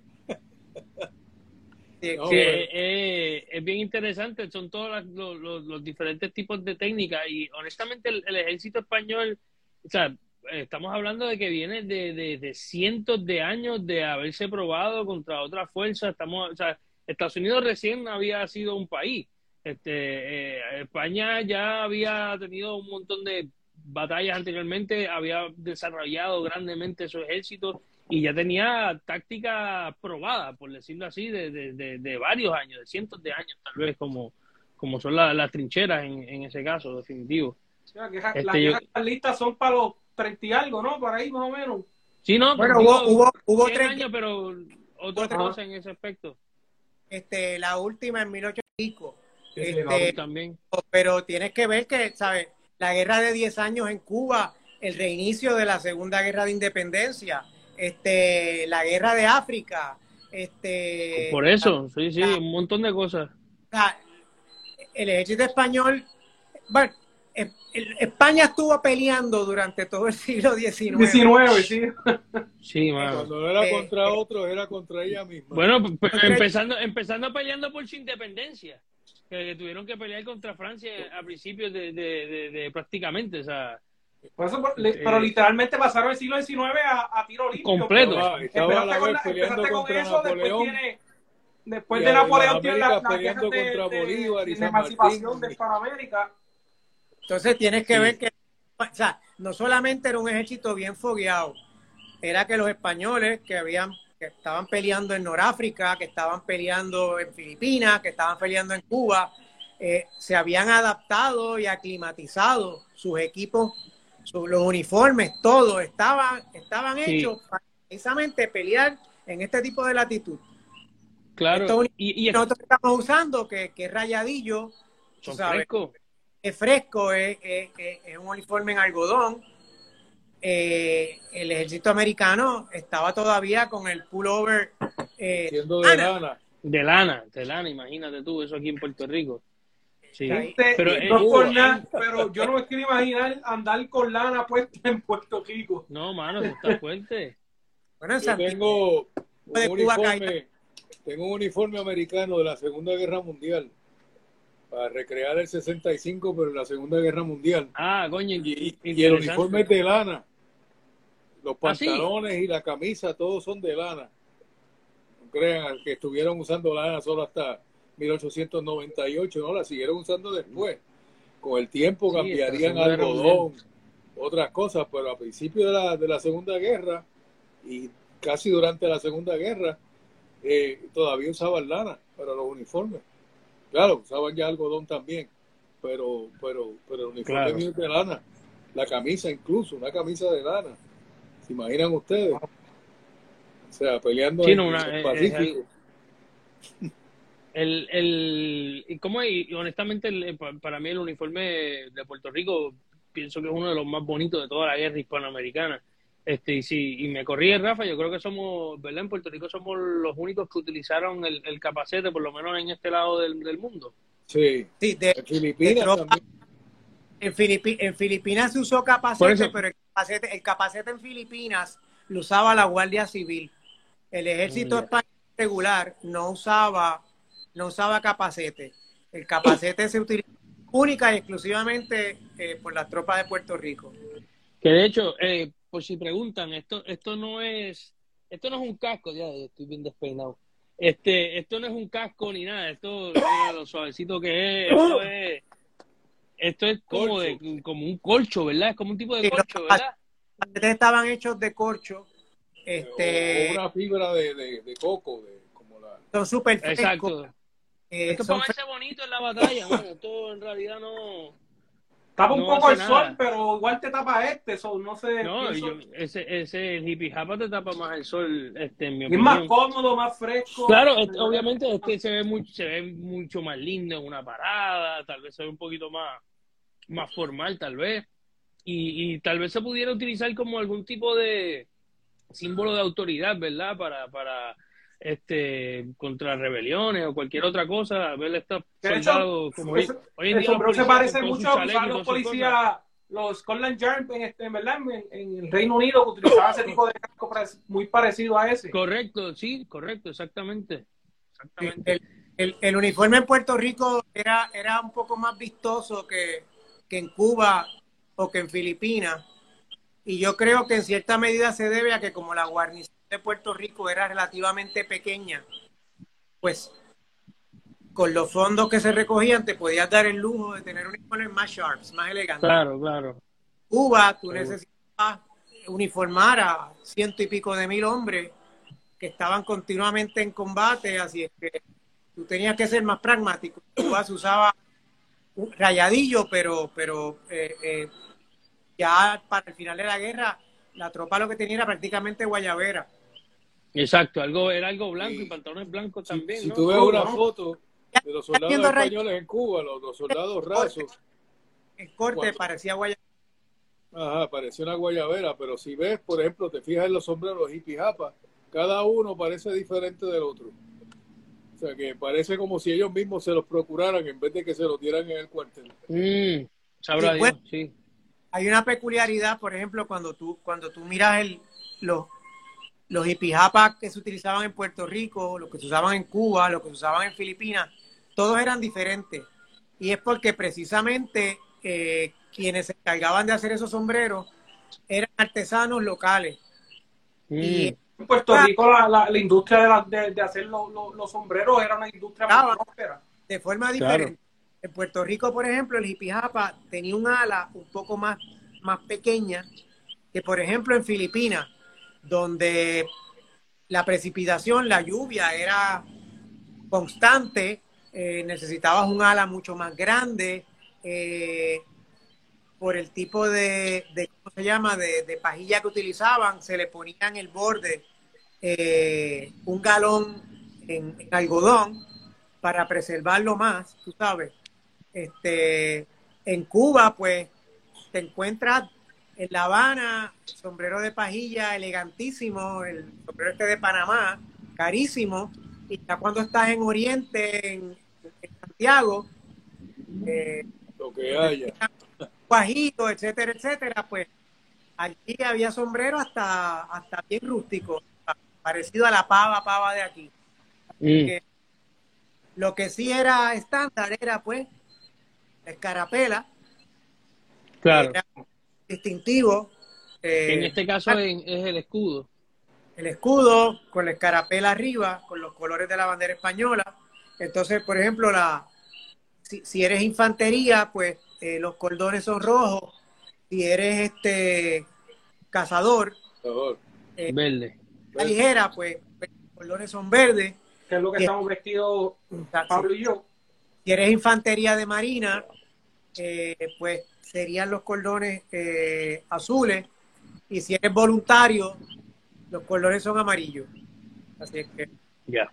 Yo creo que el mío yo lo tengo como de infantería, sí. yo también, infantería. Me voy a quitar la. Oye, y. Yo no tiene eh, ninguno porque estoy de civil hoy. Exacto, Héctor, tú estás, tú estás de civil, tú estás como si fuera un terrateniente ponceño. Bueno, no, lo que pasa es que los civiles tu- tuvieron una participación bien grande en todas estas acciones que hubo en Puerto Rico, por eso me vestí, porque hubo guerrilleros que eran civiles que se ofrecieron de voluntarios, hubo, por ejemplo, los cónsules que en Ponce, Claro. eh, pues, fueron los que llevaron a cabo las negociaciones, este, hubo ciudadanos importantes como en Fajardo, eh, Santiago Bebe, ¿no? Y, y gente así, Sí. que eran todos civiles, pero tuvieron participación importante en las acciones que, que se llevaron a cabo o en evitar que se llevaran a cabo. Por eso decidí vestirme, pues yo sabía que varios nos íbamos a vestir de rayadillo. Y yo dije, ¿para qué otro mar de rayadillos? Si en realidad los civiles también Claro, muy que- bien. hay que, hay que, o sea, demostrar que Sí, estuvi- estuvieron ahí. Excelente. Y Excelente. bueno, pues Miren, esto improvisado, no- pero más o menos es algo que, que tal vez se hubiera usado en la época. Nos envían saludos desde Perú, un querido recreador por Ah, ahí. qué Saludos, Izquierdo Prado. Saluditos a los recreadores allá en Lima. Perú. Al Real de recrear con nosotros. Sí, al Real de Lima. Oye, eh, ha sido, hemos, hemos tenido una conversación bien interesante. Hemos hablado de, de, de varias, bueno, hablamos hasta de los de los de los rifles, este, los No. uniformes, varias, varios conflictos. ¿Lo tenías que añadir algo? No, no, que nos faltó los americanos, pero para la próxima se las tenemos. Esperemos por lo menos tener una foto que sea para, para mostrarle, el, ¿verdad? Sí, definitivo, definitivo, Ah, una, defini- una cosa interesante que iba a decir al principio cuando estábamos brindando, si la puedo decir ahora. Los tragos como el ron con Coca-Cola y el daiquiri y todo eso vienen de la guerra hispanoamericana. Si no lo habíamos dicho antes. Sí, Eso no. fue cuando los americanos llegaron a, a Cuba a invadir allí por Santiago, pues llevan su Coca-Cola, que la llevaban caliente, pues la Coca-Cola ya existía. Y pues claro, entonces la mezclaban con ron cubano. Ahí surgió el ron con Coca-Cola, no lo habían hecho antes. Porque se conoce como el Cuba Libre. Sí, el Cuba Libre, exacto. Y el daiquiri Daiquiri fue la playa donde se Ron- embarcaron ron y los limón. americanos en Cuba, la playa de Daiquiri. Entonces, pues hicieron un cóctel, no sé si fue en ese momento, porque eso lleva hielo y todo, y dudo que lo tuvieran allí. Pero alguien se inventó un cóctel basado en eso y le llamó el, el Daiquiri. Sí, que, que prácticamente limón, azúcar y, y ron. y ron, exacto. Y es ron cubano. Digo, era ron cubano en ese tiempo. O sea que hasta en eso tenemos herencia de la guerra hispanoamericana. Sí. Oye, hemos, hemos, hablado de... hablado de la bandera que tengo detrás de mí. Ah, sí, Eh, Rafa, coméntale está- ahí. está puesta al revés y no la voy a virar ahora, pero esta, esta bandera es del Batallón de Voluntarios de Puerto Rico, ¿ok? Es esencialmente la bandera española con eh, la cruz de San La Cruz de Andrés Borgoña. en el medio, y en el medio el escudo eh, eh, de España del momento, ¿verdad? De los Borbones. Así es que, y esa era la, la, la bandera que típicamente la composición, ¿verdad? De, de, de todas las banderas de, de infantería y de voluntarios para esa época. Excelente, excelente. Ha habido Oye, muchas este- preguntas y muchos comentarios Sí. por ahí. Muchas preguntas y muchos comentarios, de verdad que sí, la gente ha estado bien, bien activa en, en el área de los comentarios. Y a eso gracias a todos ustedes que han sintonizado.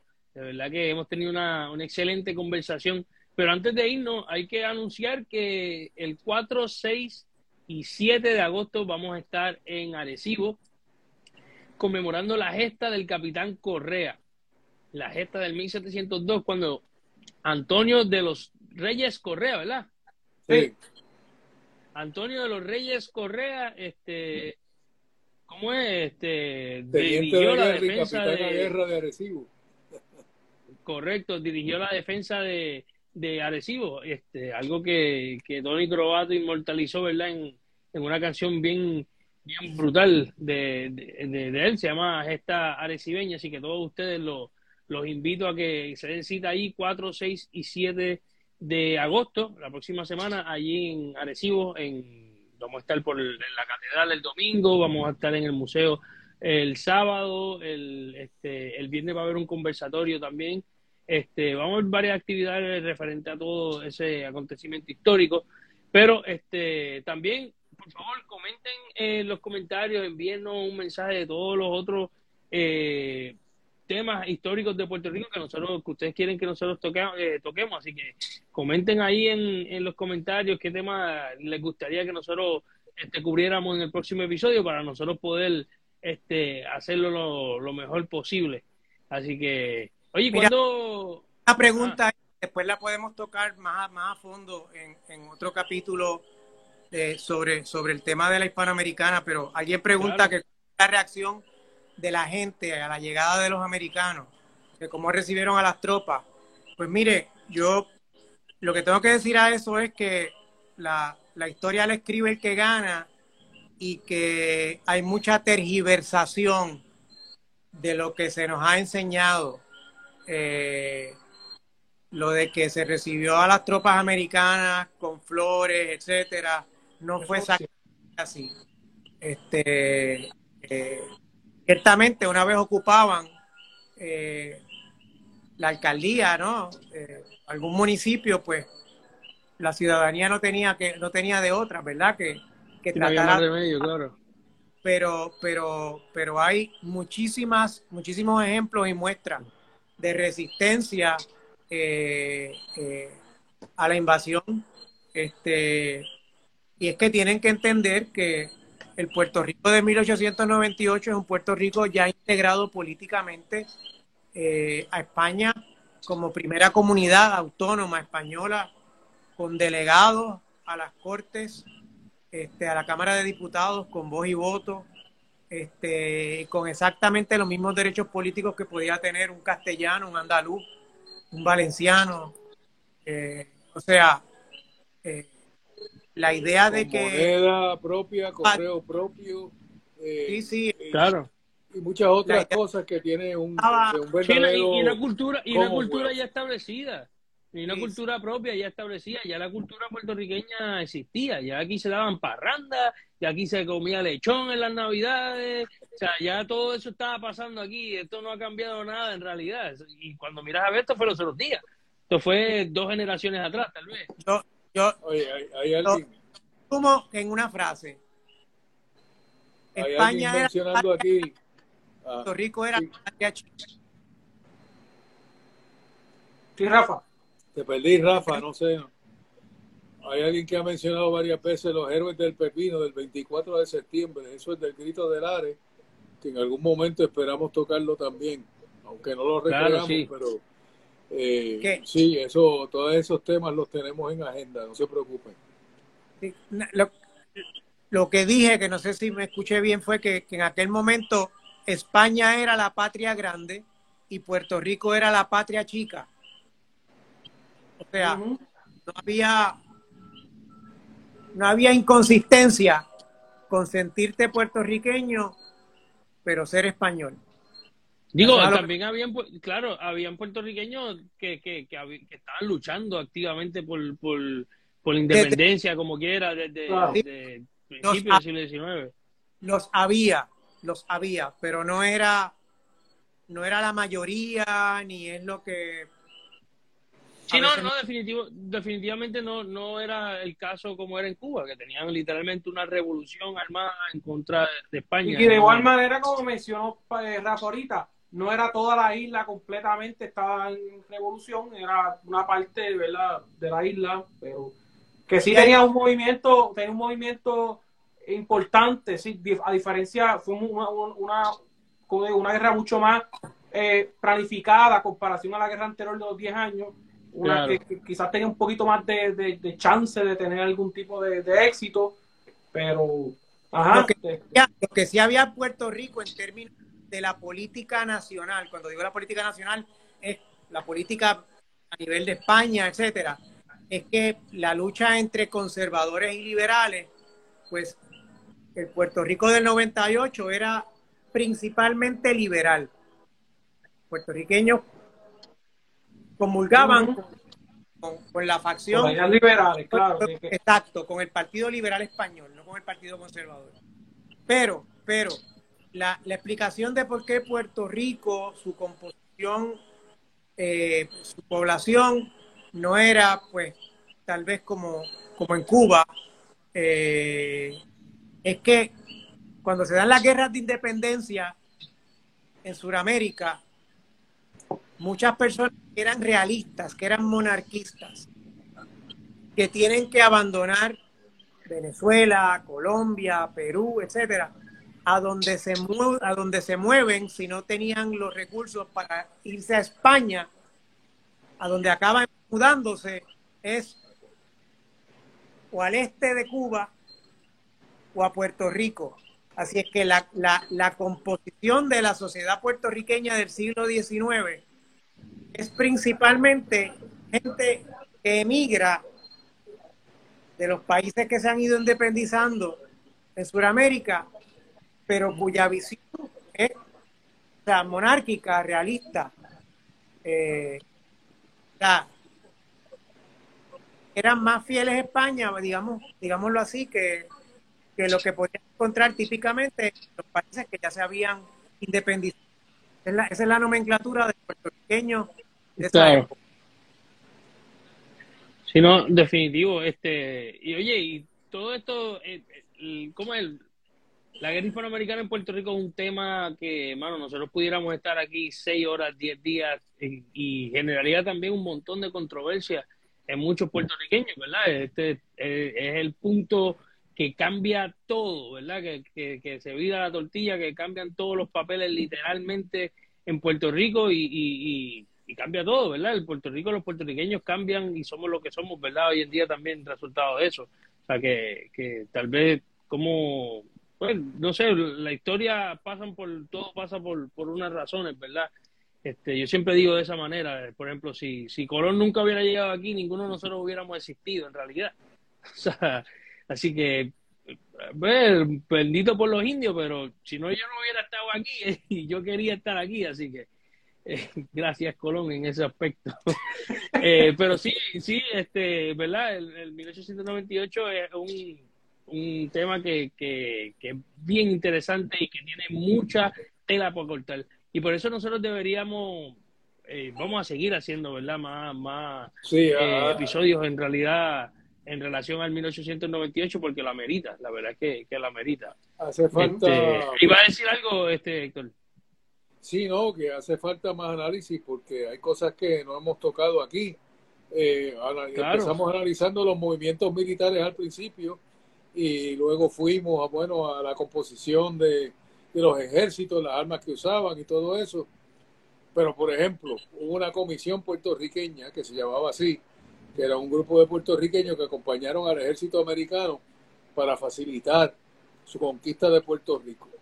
Algunos de estos eran anexionistas, o sea, estadistas, lo que Claro. hoy estadistas. Otros no lo eran.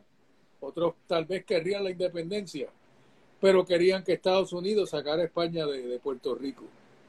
Y Claro. no veían otra forma. Y eso es un tema que hay que tocarlo también. Eh, Sí. Y, y bueno, es que son hecho, tantas eh, cosas que- que, que- suceden y tenemos que hablar de ellos porque en realidad no hay ninguna vergüenza, no hay ninguna... eh, Claro. ponernos a hablar hoy de que no, que eso no puede ser así, eso no se puede hablar, ¿por qué no? Eso es historia, eso es lo que sucedió. No, listo, sí, Vamos a entender, Y ese, vamos a ver el momento ese que es nuestro- pensaba la gente, cómo Sí. se sentían, ¿no? esa es nuestra misión como recreadores, ¿verdad? Este, Exacto. darle luz a, esto, a estas cosas que siempre se han quedado en la oscuridad, que nosotros como puertorriqueños, por alguna razón, todo el mundo sabe las razones, pero no se nos enseña en la escuela, no se nos enseñan estas cosas, no se nos enseñan, no son de tema este de, de, de, de conversación en realidad, no, estos no son temas que se tocan, pero eh, para eso nosotros mí- estamos, para darle luz. A mí Ah. nunca en la escuela me tocaron el siglo XX, del siglo XX No, para no, acá. Eh, eso se acabó toda la historia llegaba hasta el ataque de 1797. En 1898 no existió, nunca nunca tocamos este, Sí, no, la guerra hispanoamericana. Sí. Y estamos hablando de hace tiempo ya, o sea, y No, eso, y, y, y probablemente Eso. uno, y- y si no el acontecimiento más importante, ¿verdad? Porque prácticamente, como vuelvo y digo, cambió todo después de eso. Así que es, es bien es para pelo, ¿verdad? En ese aspecto. Pero Estamos, llegado, estamos hablando de una época donde personajes como José Celso Barbosa y Luis Muñoz Rivera estaban del mismo lado en términos políticos. Ambos eran ajá, claro, Eh, Eh, o sea, luego, pues, cuando la ocupación militar, los primeros años, etcétera, pues cosas van cambiando, se van, se, se, se, se va, se van separando unos de otros en términos de, de visión política.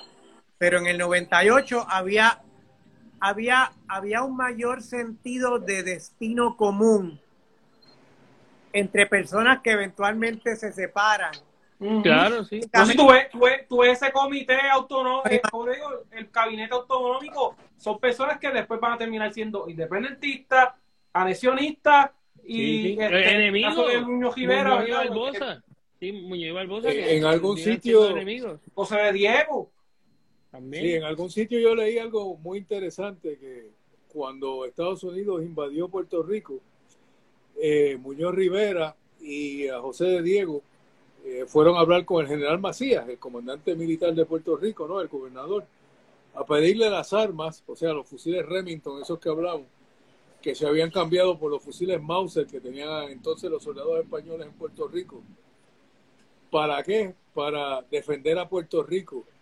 Y Macías le dice a España, no, dice, no, España ya pues, está todo perdido aquí para España en Puerto Rico. Es para defender a Puerto Rico. Y claro, sí, no ya- recibieron los ya- fusiles. Suerte es que España no, ya España ya que rayos. Si es una anécdota verdadera, si es, no sé. España que la defienda Cervera. Dice, no, no, no, no hay A nadie si puede. que, o sea, España no tiene nada, no, no, ya perdió todo con la invasión de Estados Unidos. Pero es para nosotros defender a Puerto Rico. Eso fue lo que le dijeron. Supuestamente, según la anécdota, ni me acuerdo dónde la leí, ni cuándo la leí. No, hay, sí mu- la hay leí. muchas hay muchas anécdotas, este, hay, o sea, y cuando pregúntenles a sus abuelos, mano. Este, yo hacía, hablando con la familia de mi esposa, eh, descubrí que, que el- a- al, al abuelo de mi, al bisabuelo de mi esposa, los, los norteamericanos llegaron a la finca en Seattle y le dejaron todos sus caballos que estaban enfermos y se llevaron todos los caballos buenos de la finca de, del, del bisabuelo de mi esposa y, y se fueron por ahí. Así que, o sea, uno, esto está fresco todavía en, la, en, la, en, la- en algunas mentes, ¿verdad? De, de algunos de nuestros abuelos. Así que, Sí. que si tiene bisabuelos vivos o algo así, pregúntele, hable, que hable de su, que, que, que anécdotas que tengan sobre sus abuelos, sobre sus padres, ¿verdad? Que estuvieron probablemente vivos para esta época. Pero yo creo que hemos llegado al final, ¿verdad? Hemos, hemos hablado de varias cositas y se nos quedan muchas cosas por hablar y por eso es que vamos a, a- a volver a hacer otro episodio del túnel del tiempo. Por Pablo. favor, recuerden escribir, ajá. Eh, que, que nos habían preguntado en el podcast anterior que si vamos a tener formato por, por audio, que se puede, que solamente lo pueden escuchar, que sí, ya está, eh, lo pueden Sí. buscar por Spotify, nos pueden buscar por el túnel del tiempo, va a estar el logo de nuestra, ¿verdad? De, de nosotros los recreadores Nice. de Puerto Rico, y cada, ¿verdad? cada vez que hagamos un podcast, pues, se va a subir por ahí en Spotify, no- como les dije, túnel del tiempo, puede- eh, por el túnel del tiempo lo pueden buscar ahí, y nos pueden escuchar el audio, obviamente los recomendamos que lo vean aquí porque nos, nos pueden apreciar los uniformes, las armas cuando estamos hablando ya los pueden ver este y sepan de lo que estamos hablando, pero si, por ejemplo, yo que en mi caso, en mi trabajo, yo pues, muchas veces consumo el podcast por frente por audio porque es lo audio. que lo puedo hacer, no puedo estar con el celular en la mano, así que hay una forma alternativa, ¿verdad? Y una vez termine el episodio, pues espero ya que para mañana, pues entonces tenerlo, tenerlo arriba en, el, en, el, en la- Excelente. en la plataforma de Spotify. Así que muchas gracias, Gerardo, que fue el que hizo esa gestión para podernos estar en la plataforma. Me siento como, qué sé yo, un influencer de verdad ahí diciendo que me sigan en Spotify. O sea, se escucha raro. Así se sentirá más Bonnie, algo así, qué sé yo. Este, no, mano, este, muchas gracias, ¿verdad? A todas las personas que sintonizaron. Por favor, recuerden que 5, 6, 7 de agosto vamos a estar en Arecibo con la gesta del Capitán Correa, este, conmemorando, recreando literalmente esa, esa gran gesta. Yo sigo por allí con lo que me queda de whisky en mano, de mi Glenlivet. Así que muchas gracias a todos ustedes y gracias Mucho por gusto, sintonizar amigos. a El Túnel Gusto del siempre. Tiempo. Bueno, buenas noches. Buenas Buenas noches. noches.